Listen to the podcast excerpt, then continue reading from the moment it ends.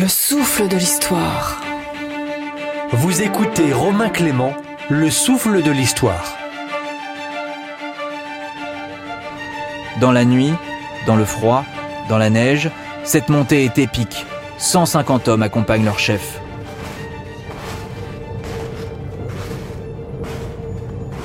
Dès l'arrivée sur le plateau, il faut organiser la vie.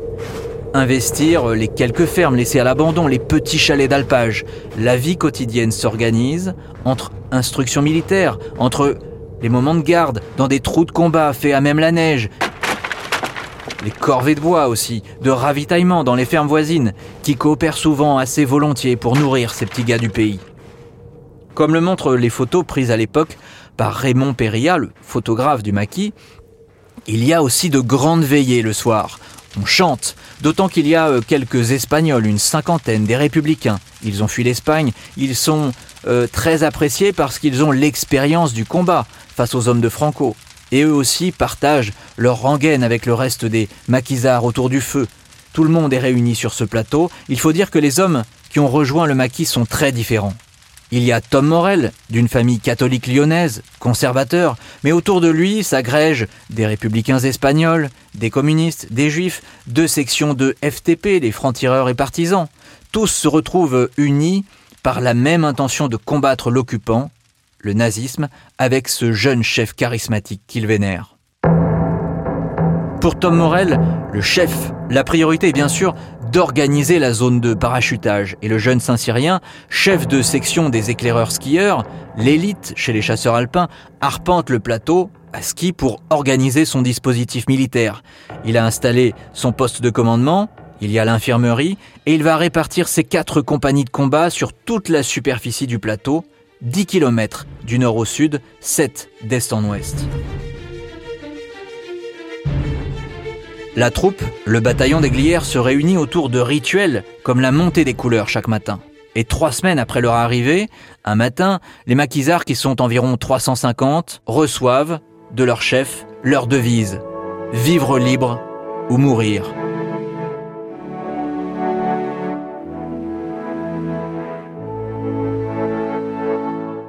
Alors l'histoire veut que ça soit Alphonse Métral, l'un des lieutenants finalement de Tom Morel, qui lui souffla cette phrase que l'on retrouvait sur les monuments en hommage aux soldats de la guerre de 1870.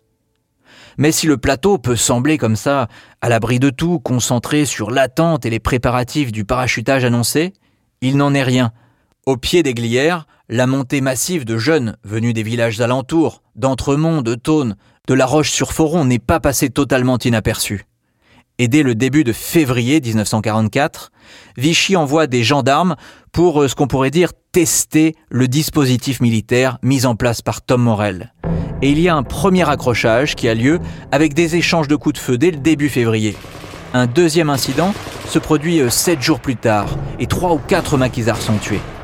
Vichy vient tout de même de comprendre que les hommes de Tom Morel sont prêts à en découdre. Ils sont armés, entraînés et organisés. Et pour appuyer les gendarmes, de nouvelles troupes sont envoyées, des GMR et des miliciens, car les Allemands ont fixé un ultimatum, comme le note l'historien Peter Lieb.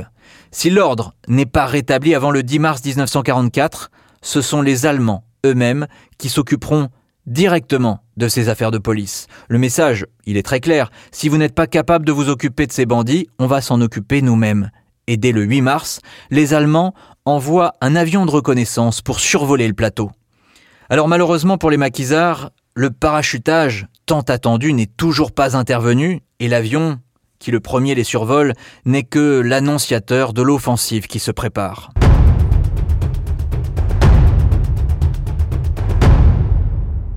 Tom Morel le sait, le plateau est en train d'être encerclé.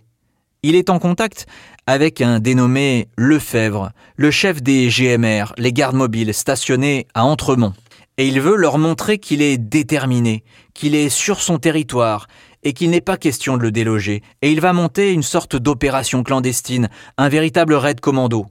Alors le prétexte, c'est qu'un de ces hommes, Michel Fournier, qui travaille pour le médecin du, du maquis, il a été arrêté par les GMR, et Lefebvre, lors d'une conversation, a promis à Morel de le libérer, mais il n'en est rien. Morel dans la nuit du 9 au 10 mars 1944, se lance avec 150 types vers Entremont, où il investit le PCD GMR. Surpris, décontenancé, désorganisé, les GMR se rendent. Et le fougueux Morel fonce vers leur chef pour l'engueuler, pour lui rappeler qu'il n'est pas un homme d'honneur, pas un homme de parole.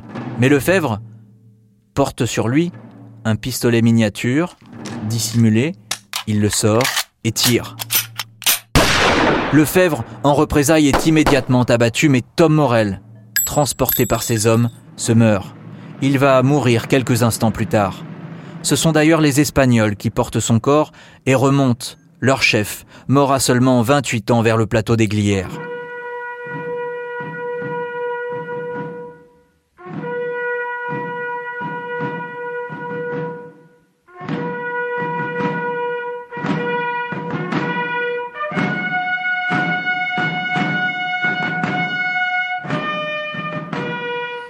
La mort du chef ébranle tout le bataillon des Glières. La troupe est déboussolée.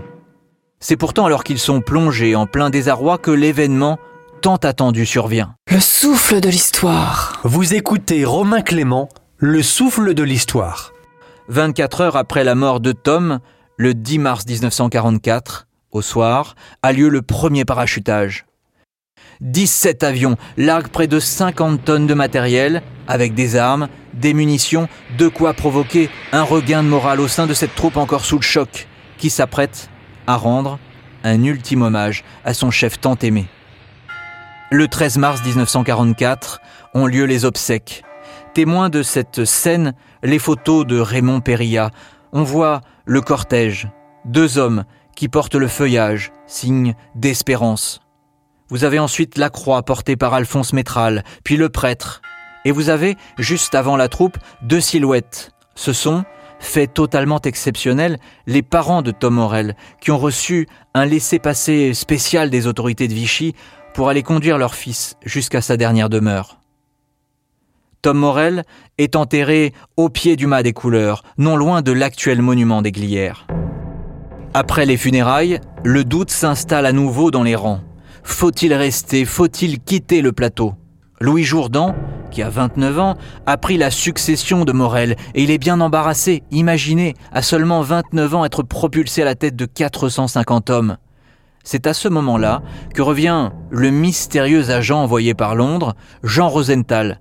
Il refait surface pour annoncer la venue prochaine de renforts. Et le bruit court sur le plateau que des parachutistes canadiens vont prochainement être largués. L'espoir renaît alors que dans la vallée, d'autres préparatifs s'intensifient. Les miliciens et les soldats de la 157e division de réserve du général Karl Pflaum sont en alerte. À Lyon, les hommes de la SIPO-SD, la police de la SS, dont le fameux Klaus Barbie et son chef Werner Knapp s'impatientent. Ils veulent nettoyer, littéralement éradiquer ce foyer terroriste. L'armée secrète se réunit elle aussi à Annecy et elle décide d'envoyer le plus gradé de ses cadres sur le plateau, c'est le capitaine Maurice Angeau.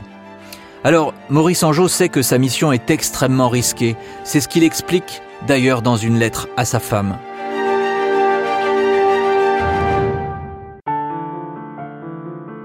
La disparition brutale de notre camarade Morel a nécessité son remplacement. Si j'ai pris cette charge, c'est parce que j'ai jugé que mon devoir était là. Ne crois pas qu'il ne m'en ait pas coûté de le faire. Nombreux sont ceux qui, par des sentiments plus ou moins lâches et faux, se laissent au contraire détourner actuellement du devoir national. En tant qu'officier, je ne puis le faire.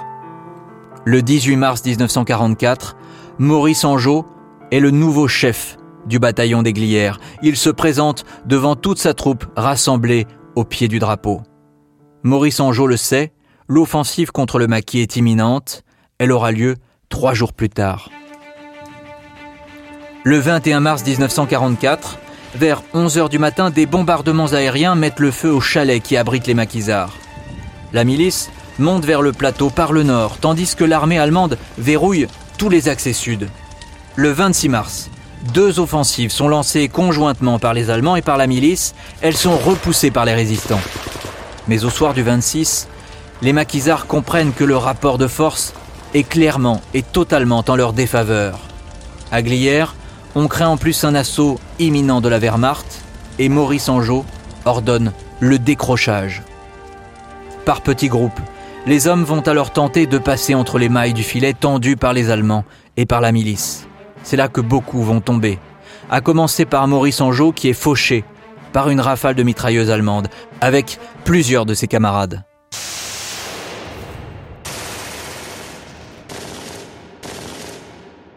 C'est une chasse à l'homme qui a commencé dans toutes les vallées. Les résistants arrêtés sont très vite faits prisonniers, déportés, la plupart sont même tués sur place. Ceux qui ont le malheur de tomber aux mains de la CIPO-SD sont martyrisés et exécutés. C'est le cas des lieutenants Bastian et Lalande, tués non loin de la nécropole de Morette. 129 jeunes vont périr. C'est pour le maquis le temps du sacrifice. Car bientôt renaît l'espoir. Ceux qui ont échappé à la traque reprendront pour la plupart le combat. Après le débarquement, ils contribueront à libérer la Savoie et en particulier Annecy le 19 août 1944. 76 ans après, l'épopée du maquis des Glières reste un mythe fondateur pour la résistance, un fait d'armes incontournable pour les soldats du 27e BCA et plus généralement une fierté pour toute la Haute-Savoie.